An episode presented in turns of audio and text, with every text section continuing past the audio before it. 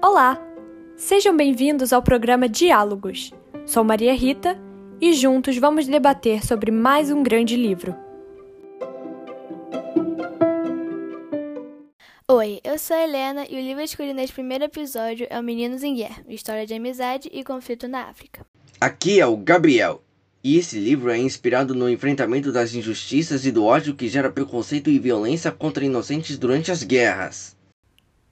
O livro foi escrito por Jerry Piasecki e apresentado por Mohamed Ali, lançado pela editora Ática em 2011.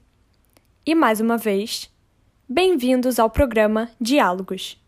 Qualquer guerra é sempre devastadora e a população civil é a maior vítima delas. Não são de hoje os conflitos existentes na África, e infelizmente eles estão longe de acabar. Apesar de ser uma história fictícia, Meninos em Guerra nos leva facilmente à realidade de muitos países. É só procurar notícias na internet e seremos capazes de encontrar exemplos parecidos. E eles podem estar acontecendo agora mesmo. O livro conta a história de Thomas e Deng, duas crianças que nunca tinham se visto, mas que tiveram seus destinos cruzados por conta de uma triste e dura fatalidade. Thomas, irmão caçula de Marguerite e filho de um diretor de escola e uma professora, descobre junto com seus amigos que a escola Kitaui foi atacada pelos rebeldes da Frente de Resistência Democrática, FRD, e que sequestraram vários alunos. Deng é o caçula de três irmãos. Filho de um agricultor, é extremamente esperto e carismático. Sua vida começa a mudar quando ele e a família são obrigados a deixar o sítio em que viviam para que os soldados do exército morassem. Não poderão levar quase nada, somente umas trouxas de roupas e uns utensílios de cozinha que foram colocados numa carroça. Sem alternativas, foram para Apoque, uma cidade devastada pela guerra, mas onde o pai tinha um parente que poderia dar abrigo, o seu primo Cote. Após décadas de rivalidades locais, muitos grupos étnicos ou religiosos tornaram-se milícias e partidos políticos em busca de domínio geográfico e econômico principalmente nos países do continente africano, como Angola, República Democrática do Congo, Ruanda e Uganda. Este último é onde a situação mais se assemelha à trama de Thomas e Deng.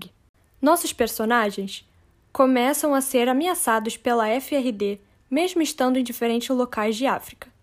Deng viu seu irmão mais velho ser aliciado pelos rebeldes, acabando por virar um deles. Viu seus pais, desesperados, como nunca os tinha visto. Sentiu vontade de ajudar, mas como poderia? Do outro lado, a escola de Thomas era bombardeada. Viu seu professor ser assassinado. Ele e seus colegas, feitos reféns, assistiram a pior dos atos de crueldade.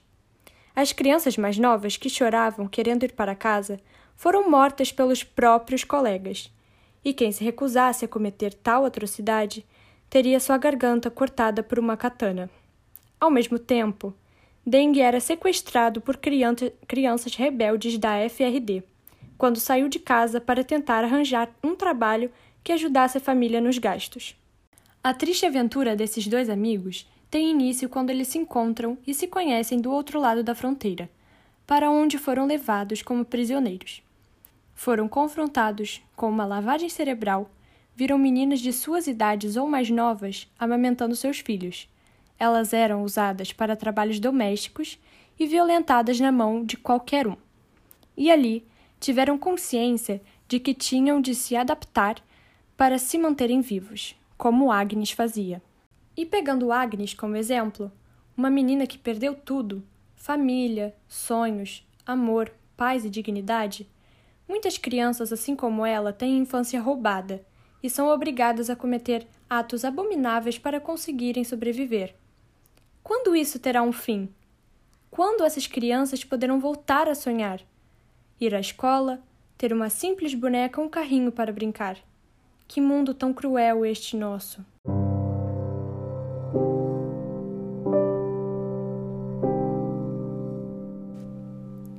Ser feliz. Encontrar a força no perdão esperança nas batalhas, segurança no palco do medo. amor nos desencontros e agradecer a Deus a cada minuto pelo milagre da vida. Fernando Pessoa. Os meninos estão no treinamento e são forçados a guerrilhar. Tortura, ataques armados e morte passam a fazer parte de suas vidas. Thomas pensa em fugir de lá, porém acha que seriam mortos. Novamente, saem para um combate e caem numa emboscada. Esse foi o momento perfeito para fugirem. Correm na direção oposta por muito tempo e seguem para a fronteira, quando Dengue escuta a voz do seu irmão. Após saírem correndo do rio, encontram Morimbo, o mesmo que indicou a direção da fronteira. Seguem para um abrigo onde estavam outros meninos iguais a eles. Thomas encontra sua família. Os dois amigos se despedem e Deng também vai embora para rever seus familiares. Mesmo após tanto sofrimento, essa amizade se mantém fortalecida. Thomas volta para a escola e acaba sofrendo bullying por ter sido um garoto da FRD. Deng, depois de muito tempo, chega em casa, só que estava vazia. Ele passou uma semana procurando trabalho e mendigando no centro da cidade, enquanto Thomas, na escola, não consegue prestar atenção nas aulas, só pensando no seu amigo. Por fim, Neng novamente se depara com o horror quando encontra membros da guerrilha que o levaram dizendo que era hora de voltar para casa. Essa é a realidade de muitos jovens que são forçados a abandonar suas casas por causa de conflitos armados. Pessoas que perdem tudo o que possuem, inclusive a dignidade. Quando sobrevivem, ficam emocionalmente marcados pelo resto da vida, por causa de tudo que viveram e fizeram. Bem colocado, Helena. Precisamos falar desse horror debater sobre esses conflitos e lutar para que as crianças e adolescentes de todo o mundo tenham seus direitos garantidos. Como o próprio Mohamed Ali comentou, as esperanças e os sonhos são iguais nos jovens do mundo todo e eles desejam as mesmas coisas: amor, atenção e paz.